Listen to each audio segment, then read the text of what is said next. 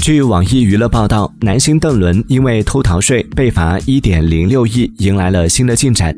近日，有品牌方的起诉状曝光，要求邓伦和公司归还一千二百八十万的代言费，此外还要另支付四百八十万违约金。同时，对方还要求两被告赔偿经济损失五十三万，加起来接近两千万的赔偿。最近各财报看多了，看到几千万的赔偿，心里已经激不起一点波澜了。我不是麻木了，我只是看开了。